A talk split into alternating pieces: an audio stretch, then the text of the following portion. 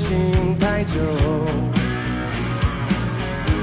像被热的空罐头，谁在意心里的酒？那条泥泞的山坡，可以终结这寂寞。那就远走吧，奔向遥远的天际遨游。好，欢迎来到无限游戏。怎么你忘了自己节目名字了？没有，我差点说读书得见，因为这个是我们之前的名字。嗯，欢迎大家好，来到无限游戏，我是熊光。嗯今天我们邀请了一个特别的嘉宾，前我跟嘉宾刚在广州吃完早茶，目前正在前往白云机场的路上。下面请嘉宾来给我们介绍一下吧。大家好，我是关琪，关琪不语的关琪。呃，我是播客盘腿儿坐的主播。嗯，可以说是非常的简单了。你果然是 一点话都不愿意多说。然后我们录这一期播客，主要是想分享一个我最近遇到比较好玩的事，是我在国庆前的时候，我的 MBA 的课程有有一门叫管理思维与沟通的，主要是想跟大家分享在这个课程的大作业汇报的过程当中遇到的我的神奇的日常。就经常听这个播客的人应该知道，我就是一个很神奇的人，会不断的遇到又神奇又好玩的事情。会通过这件事情的分享，然后给大家安利一个我这门课程的宝藏老师尚老师。然后大家如果听完这一期的节目，对尚尚老师呃感兴趣的话，请务必一定在评论区告诉我，然后让我看到你的双手。那我会接下来会跟尚老师去沟通，会后面抽空或者是在寒假的时候，呃专门找尚老师来录一期节目。嗯 OK，我们现在开始。期待尚老师的出现。好，呱唧。我们这个课程的话，因为我们上课时间比较紧嘛，所以这个课程其实只上了两周就结课了。然后它是管理思维与管理两周才能上几节课呀？一次课是上半天，哦大概四节课，嗯就我们整个课程都是这样的。再加上这个课，它其实是个。并不是一个必修课，叫时间会比较短，哎，但是尚老师真的就是我们大家都很喜欢他，在他课上都非常积极活跃。呃，在这个课程汇报的时候，他当时给了大家一些选题，比如说你可以做述职报告，你可以做呃产品的分析，然后你也可以去分析你身边的一些通企业沟通问题一些案例，然后要求大家六个人去组一个组，然后因为。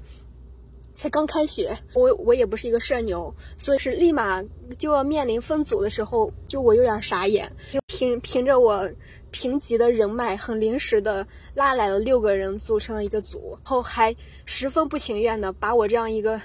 学渣给推成了组长，仅仅只是因为这个群是谁建的，所以谁就是组长，所以我莫名其妙就成了一个组长，我。我可能在播客或者是跟西西平时聊天比较活跃，但其实平时在在 MBA 优秀的人才云云的这种人群里面，其实是一个小透明。嗯，所以当时把我推成了组长，对于我来说是一件有点抗拒。嗯，我觉得可能会是一个比较辛苦的事情。而这个事事情对于我来说，嗯，比较神奇的点就在于它的低开到高走的一个结果。怎么高走了呢？对 你们是被赶鸭子上架的。我可以直接说那天我们汇报的结果，然后再跟大家去拆解这个高走是如何形成的。然后当时我们汇报的时候大概有八个组，然后大家其实选题都比较。嗯，比较贴近，有一半的人是选择了新产品的展示，然后有一半的人选择了企业沟通问题的分析。是其他组当时讲的时候，老师一般会先表扬你两点，然后立马就会说 but，我给你有一些呃意见，然后他的意见话就是也非常的绝，就是他的意见有时候特别的细微，细微到比如说有的同学说他们在峨眉山有一个项目，这个项目占占地面积很大，大到顶三分之二个大唐芙蓉园，老师就会说你这种描述不好，你应该对。你应该去找找一个比你们这小的东西，哦，比如说，对我们这个东西是大雁塔的十倍，是不是听着就很牛逼？哦对对我们这个东西是大唐芙蓉园的三分之二，一些，哎，不行嘛，你还不如个大唐芙蓉园呢。就是第一会非常细，嗯第二的话，它又会嗯，看到东西非常的深，非常的底层。有我们有同学在可口可乐工作，那他就会以可口可乐然后跟 AI 一些结合的点去做一些创意。然后老师就会说，呃，有这种 AI 换脸，大家确实会觉得很好玩。但是这个事儿跟可口可乐给你介绍这个产品，它有什么关系呢？或当时我们可口可乐那一组家，呃。有可口可乐的新品，让大家每一个人都去品尝。其实当时现现场的整个氛围什么的都特别的好，大大家都还是比较 happy 的。但老师他就能在你这种 happy 的氛围底下，给你指出来你这个底层的东西有不通的地方。然后这个是我觉得他比较厉害的点。但是在我们这一组，我讲完之后，我把我现在还稍微记得的一些评价可以给大家列出来。第一条。大家听完这个是不是觉得很舒服？很，他还说这个汇报完美。然后他说完这个话，就觉得这个这个话好像不太对，然后立马就往回倒了一下。当然也不是绝对的完美，但起码就是说能看出来他跟其他组的这样一个反差。然后他还说，我刚上来的时候是个小姑娘。我当时还心想，这能把场子撑起来吗？是你汇报的吗？对，这种苦逼的事情不就是组长干的吗？然后他就说，我还担心他把场子撑不起来。结果他在演讲过程当中，是我发现他很活泼、很有趣，说很吸引他什么的。然后完了之后，我就站旁边，他就呃说我们这个设计很精巧，然后说。呃，整个他都很喜欢，后面的我就不太记得了。然后大概又夸了两三点，然后直接说你可以下去了。后，然后我就说，excuse me，没有 but 吗？就我当时都有点懵，你知道吗？最后的话也没有出成绩，但从现场的反应啊，包括我们组员的自己的一个嗯反馈的话，是觉得这个肯定是稳了。嗯，是这样，应该是比较好的。对对对对，比较好的那一两组。应该是 number one，number one，对对对，我说的还比较谦虚，不用谦谦谦虚。你们那个博客里面不是也说了？说有什么功的时候都往自己身上揽，当出现什么问题的时候，尽量都往外界怪。对对对，请大方的承认你就是很好，对，不要谦虚。OK，后这个只是从结果层面上来说，那吹这些是只是一方面，更重要的是我们要去拆解这个东西是如何跟别人不一样。然后这个是。在汇报的前一周，我们下课之后分好了组。组晚上回家的时候，因为我我已经知道自己是个组长了，所以我已经把那个抗拒直接给抛到脑后去了。我就想，那这个汇报这个事儿咋整？就你现在有责任了。对，就是你作为一个小透明，当你面对一堆很优秀的同学，你如何整点花活，让你们组的做出来的东西跟别人不一样呢？然后我记得当时很清楚，就是我坐出租车走到那个隧道里面的时候，我闭上眼睛，我就开始想，没一会儿出现一个东西，就是你把这个东西演出来。就是说，把这个企业沟通问题的这一趴的问题，直接让大家都演出来。第一，演的话可以调动每个组员的积极性。这种因为 MBA 是平时只有周末大家才见面嘛，你六个人的一个分分组的话，其实是很容易只有个别一两个人在干事儿，然后其他人就是被迫的不能给参与进来。所以我是基于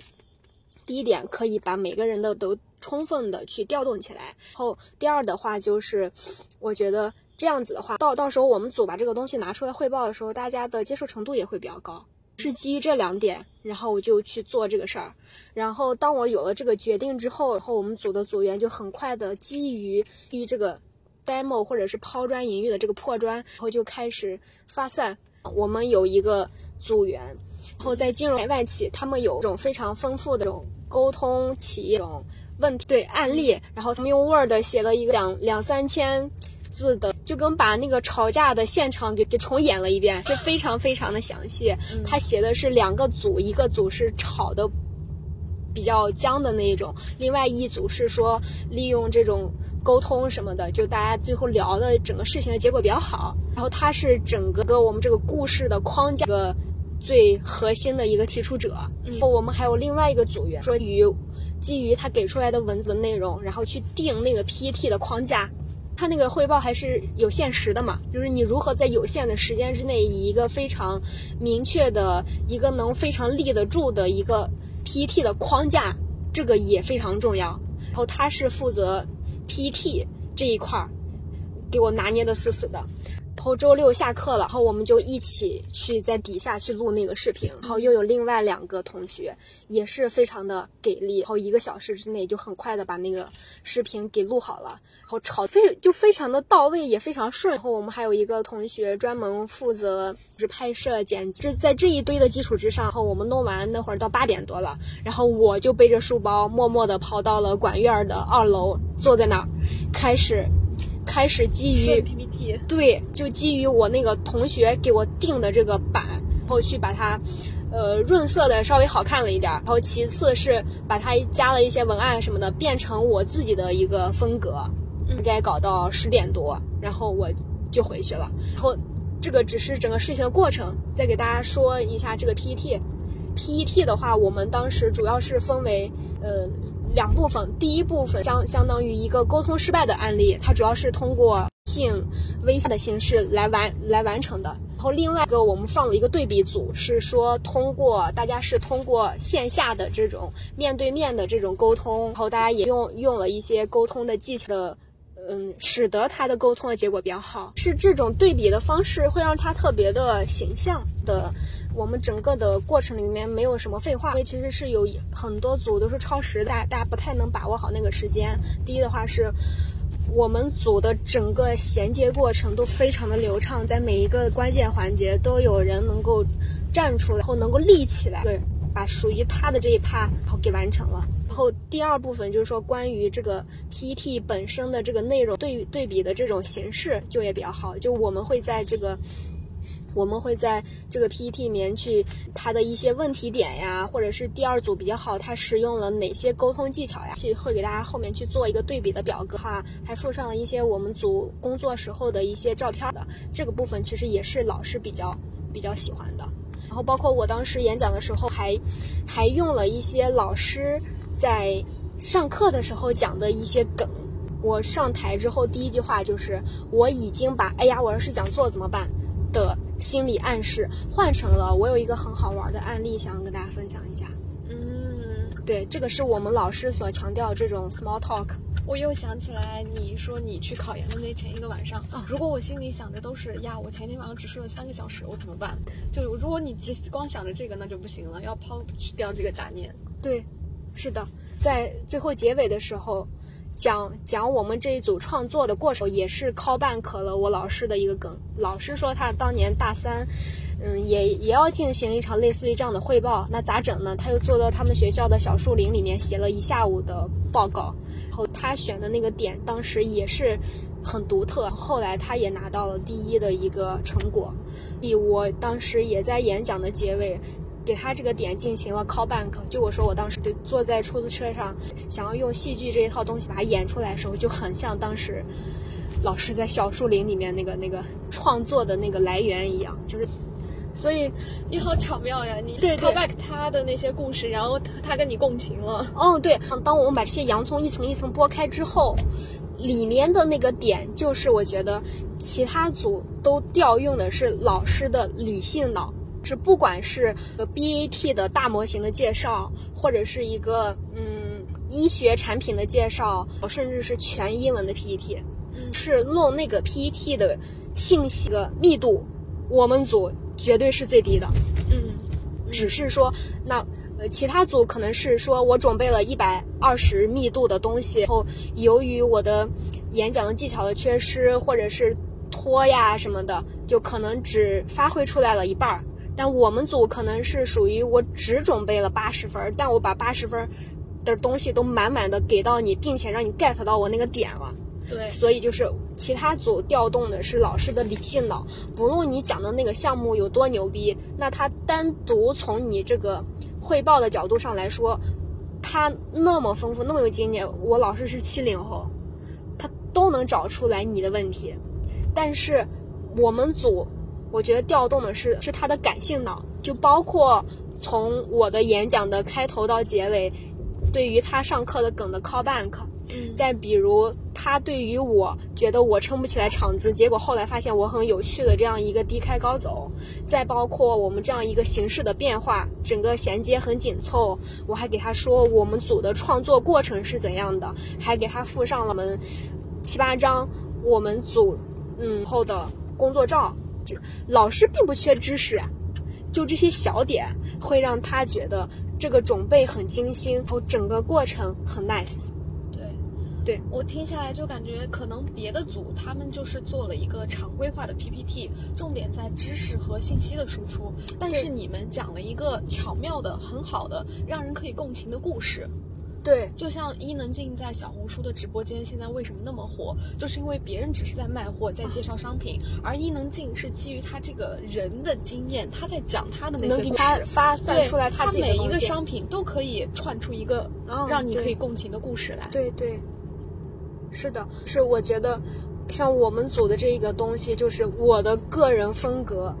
非常的明确跟突出。然后，当然这也是基于大家的共同努力哈。然后我记得我们周周天汇报完，然后周一晚上的时候学校有个讲座，然后听完之后，我跟我们班班长一起往回走嘛。我之前其实跟聊的也不多，然后从管院下来之后，他就跟我说，我们昨天那个讲讲的很棒，说我们组的那个文案是不是我出的？是他说，只是我基于他的一些东西做做一些修改，比如说我那个 PPT 的名名字叫《梦奇历险记》，就在他第一段的结束，呃，一个很糟糕的沟通之后，我就说，呃，梦奇。呃，在小李那碰了一鼻子灰，然后猛干了一杯酱香拿铁，但是他的冒险之旅并没有结束，就类似于这样的话是我加进去的。然后他就说那个话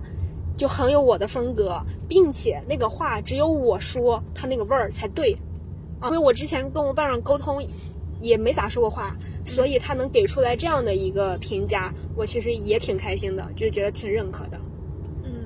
所以你们这个好故事离不开你团队的每一个人。对对，是的，这个就是当抛开这些人跟过程的时候，就还是我刚才强调那一点，就是你当老天想让你做一个事儿的时候，就会特别的顺。其实周内的时候，我不仅要经常跟大家开会，要去做案例什么的，再加上那一周我工作也巨忙。我其实是被推着走的，甚至是很焦虑的，但反而是到那个周末的时候，那个事情就突飞猛进的有一个很实质性的进展，然后每一步都推得巨顺，然后结果也贼好，然后以至于顺到好到让我不敢去相信。嗯，对，我觉得我们可以，呃，宇宙的这个法则是另一方面。我觉得我们可以抛开这个宇宙的法则来复盘一下你这一场汇报为什么会这么顺。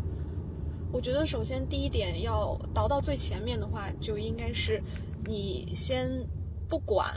你处于一个怎么样的能力，你先顺利的组成了一个团队。嗯嗯我觉得这是第一点。第二个就是你想了一个很好的点子，我们拍摄把这个故事演出来，然后这样的话，让每个人都在里面扮演一个角色，那就可以充分的调动大家的积极性。嗯然后后面别人无论是写脚本还是写这个 PPT 的框架，他们都很主动的去做这件事，并且他们也有能力把这个做得很好。还有就是你在讲述的过程当中融入了你的个人风格。对，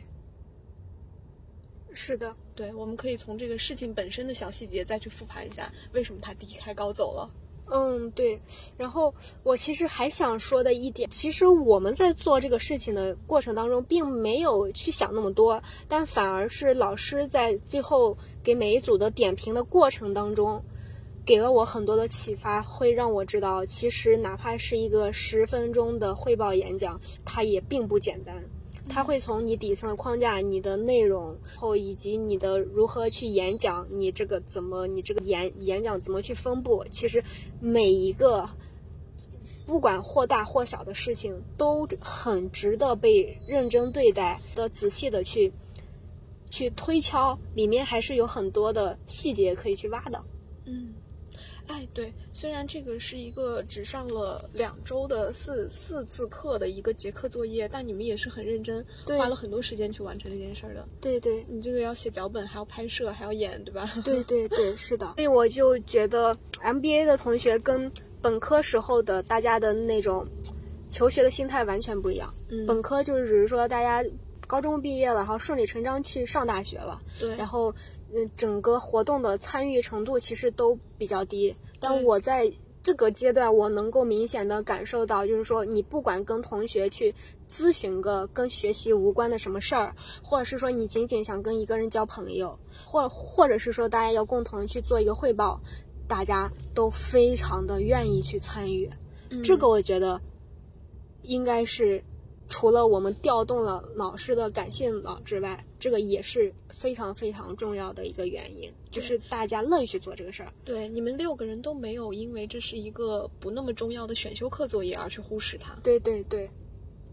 是的，如果是本科的话，因为我现在离本科的同学还比较近嘛，对，尤其是本科又经历了疫情这三年，他可能更多东西都是线上的，他没有办法线下的去讨论一些事情，他这个东西可能会做得更糊弄。哦，对对，线上就是如果把我们那个整个过程推到线上的话，那可能会打个至少对折。嗯，就是我跟你说的人跟人之间的这种深度沟通是在线下来完成的，然后我觉得汇报的推进它也是只有具体的人跟人那六个人坐在一起，他们吧唧吧唧去一商量一一勾兑，然后很多东西它才能够被碰撞出来。所以恰巧在疫情这三年上学上这个大学课程、研究生课程的这些同学，他们好像缺失了很多东西，对缺失了线下人和人的思维的碰撞，嗯是缺了很的。是的多社团活动。对，是的，就仅仅只是说去吸收和学习了那个知识，但我觉得、呃还有很多东西是你得在跟老师面对面的坐到教室里面去听那个课，然后你听你的同学他就在你旁边提问，对，然后你们共同的去做一些事，那个感觉就才能出来。其实如果只是上网课的话，可能跟你在 B 站上上了那种课的感觉是一样的，就完全缺失了学校作为一个实体。嗯，它能够给你带来很多隐形的附加价值，这个东西可能就体现不出来了。对。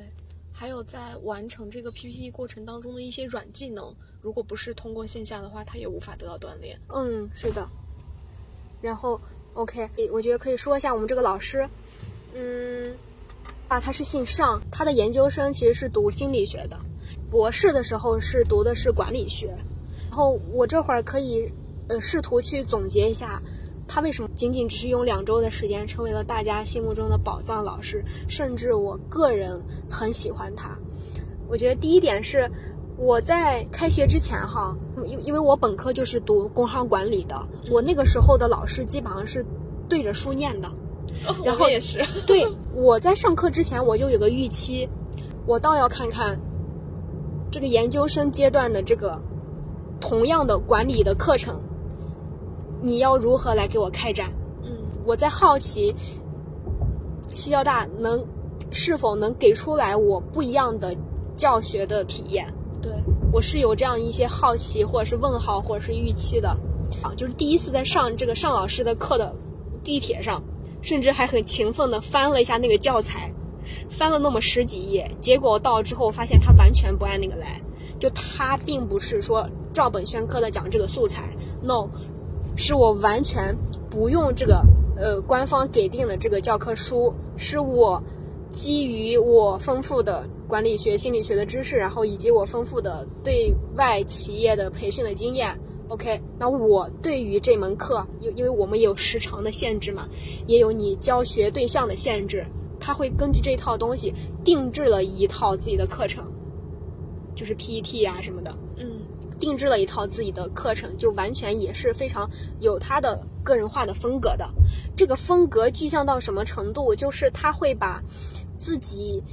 呃平时看的一些书，比如说一些外国的名人自传，或者是一些史书里面的案例，他觉得这个案例很好，正好可以用来解释我我在课程中的这个点，他就会把这个东西给拿过来。是里面除了我觉得它里面是一半的知识点，另外一半全部是案例，案例非常丰富，但有绝大一很大很大部分的内容全部是他平时看的书、看的电影、思考什么的，就这个东西非常他的个人化，就跟我们那个 PPT 其实很像。嗯，对，就完全不是一个可以去复制，或者是在网上很简单的找找找出来的一个 PPT，是他完全从他的个人的理解去出发做的这么一套定制化的一套方案吧。所以整个教学的效果会非常的超出我的预期，甚甚至在我上他课的过程当中，我有一点恍惚，是我觉得在三十岁这样的年纪，能够在周末的时候没有刷抖音，没有在家里躺平，没有在家里干家务，没有在加班，可以仅仅的只是跟几十号人和一个老师坐在教室里面，单纯的去探讨一个非常形而上学的某一个知识点的时候，我觉得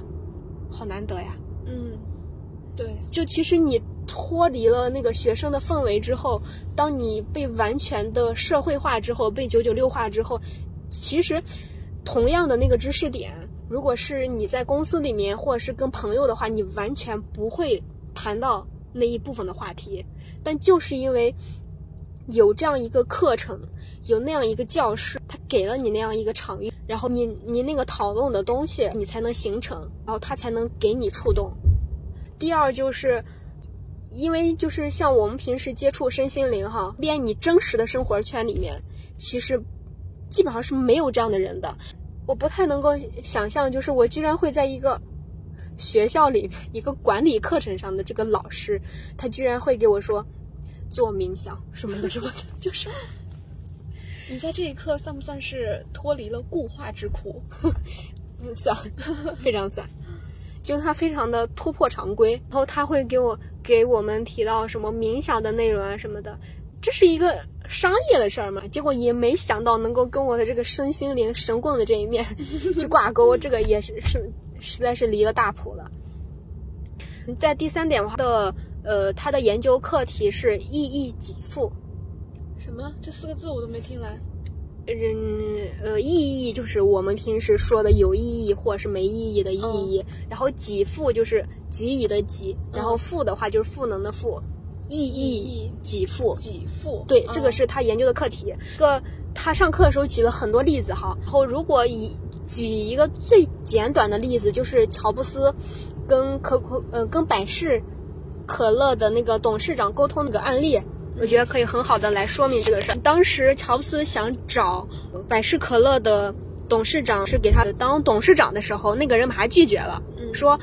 我现在这事儿我干干得很好，如果你想找我找我当顾问哈，我随时我都很愿意。但如果是说要让我现在放下我这么好的职位去干你那个事儿哈，那我是不愿意的。当时这个人是这样回复的，然后乔布斯思索了一下，直接就给这个人说：“你是愿意一辈子卖糖水，还是愿意跟我一起来改变世界？”百事可乐，他说人家是卖糖水。对，这个这个其实是乔布斯一个非常经典的案例，但但我觉得就是说，如果要解释我们老师那个一义给付，它实在是很复杂的。它不是一个简单沟通技巧，它是一整套的沟通的一个体系。啊，我懂。对对，那这个案例就非常直白、非常简短的，从从卖糖水到改变世界，他给这个事儿重新赋予了一个价值。嗯所以，嗯，尚老师的课题他就是说研究意义给付，包括我们这一次的小作业，也是希望大家更多的去分享你身边的、你工作当中所遇到的意义给付的案例。嗯，我我大概能想到一个这个案例是李一诺，他本来是在麦肯锡，他已经做到了合伙人的位置，然后突然有一天，比尔盖茨跟他说，呃，一诺，你愿不愿意来我们这个比尔盖茨基金会？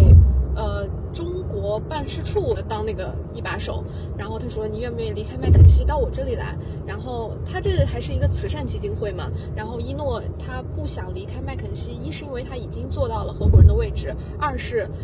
麦肯锡的这个福利特别好，他不想离开这个去做慈善，他觉得自己还没有成功到可以去做慈善的那个地步。然后当时比尔盖茨是怎么说的呢？大概怎么说的我忘了，他。他给他的意义给付，好像就付了一下他这个慈善正在关注的这个罕见病，关注罕见病这个事儿是有多么大的意义。对嗯、然后那个人吃这一套了吗？呃，一吃了，吃了，成功的 喝下了这碗意义极富的鸡汤。对，就离开麦肯锡来跟着比尔盖茨干了。哦，包括在我们第二周上课的时候，我记得有一个隆基的同事，他就分享说，他有一个下属要辞职，他成功的利用利用利用意义给付，就把这个人给留下了。我当时觉得真的绝了。说直白一点，是不是就是画饼呢？嗯，嗯，我呃，这个如果非要把它定义为画饼的话，就我觉得一定要打一个冒号。就我们平时画语言体系里面的画饼是不可能实现，不是为了忽对对，对对，是是不可实现的饼。这个我觉得好像也不是饼，它更多的是说，你要根据你对他的了解，打开他某些他不知道的那个部分的他。对，跟就跟那个糖水跟改变世界一样，你不要去说卖糖水不好啊，你也不要太去吹嘘你这个改变世界有多牛逼。如果你只是说踩低别人在做的事情，或者是抬高你自己的话，其实并不能达到那样的效果。是你要从底层的那个最原始的那个欲望，就去激发这个人身上他本身有，只是他自己不知道的那个点。你要能够把最底层的那个点给他滴溜出来，然后告诉给他。他就是画饼的最高境界，就是一以己付，对，激发他最潜意潜意识最深层次最想要的那个东西。这一期的标题有了，画饼的最高境 境界就是一以己付。可以可以，好了，这一期我想聊的内容大概就这些，你还有什么要补充的吗？我没有什么要补充的，我期待我们下一次共读的那本书的节目。我今天录完这个内容之后，可能我可能会在飞机去把它剪出来，就把它发出来，然后给大家再预告一下，明天晚上的时候我们会正式的盘腿坐，跟 无限游戏的 台串台，会去呃聊呃梁永安老师的一个。每个人都了不起，会聊这本书。在大家都在共读《马斯克传》凯文·凯利的宝贵的人生建议的时候，我们来读一个每个人都了不起。对，行。然后明天晚上要录的才是我们这一期的一个正式的节目。嗯，哦，如果大家对尚老师、对这个宝藏老师感兴趣的话，请务必告诉我。哦，对，尚老师，你说他好像在喜马拉雅是有一档节目的，是吗？你怎么提醒的这么及时？就是我讲的时候，那个话还在我脑子里面过了一下，但是我给忘了。嗯，他那个好像不是叫一一给付，就我会在 show notes 里面把这个东西都写出来。对，嗯，对，然后会。给大家把这个链接给出来，呃，那个里面他其实不仅说了他的意义给付的事儿，他也会去念一些他平时写的小诗，或者是他平时的一些感想，对，就是会有专业的东西，也有碎念的东西。他好像也持续有做了一年的时间，只是说进来进来因为比较忙，所以给停更了。对，大家生活中应该已经遇到过很多照本宣科。或者说是来水课的老师了。那如果对尚老师这个宝藏老师感兴趣的话呢，那可以去听一下他的节目，然后来到咱们这期节目的评论区留言。嗯，我就努力去邀请他。对，对，大家得给我足足够的支持，我才可能能够请得动他。因为连我都很忙，他肯定更是忙飞了。就我觉得，就是他可能跟其他人不太一样的，就是他特别有人味儿，就特别有魅力。我们跟他这个课同时上的还有另外一个建模课，那个老师我们也非常喜欢，觉得他非常的专业，然后他也确实在外面，呃，跟企业合作做了很多事儿。但是你会觉得他是一个非常优秀的，你也非常喜欢的，在既在专业领域又做得很好，带博士啊什么的，然后又在商业化的层面做做得很好。但是，他可能没有啊，我想要在。在课堂之外的第二场合，想要去跟他进行深度沟通的这样的一种欲望，而我觉得尚老师是有的。觉得下次来，不管找他聊一亿给付，或者是仅仅只是闲聊，不能，他都能给出来他自己的东西。就跟我跟你说那个，我平时听听播客的时候，并不一定要听多大信息量，是那个人不管说啥我都爱听，那他就属于这样的人。那我们这一期节目可能只讲出了尚老师的十分之一的魅力，还是期待尚老师真人能来录一期节目。那我们这一期就先聊到这儿，大家拜拜，拜拜。简单写满真心的。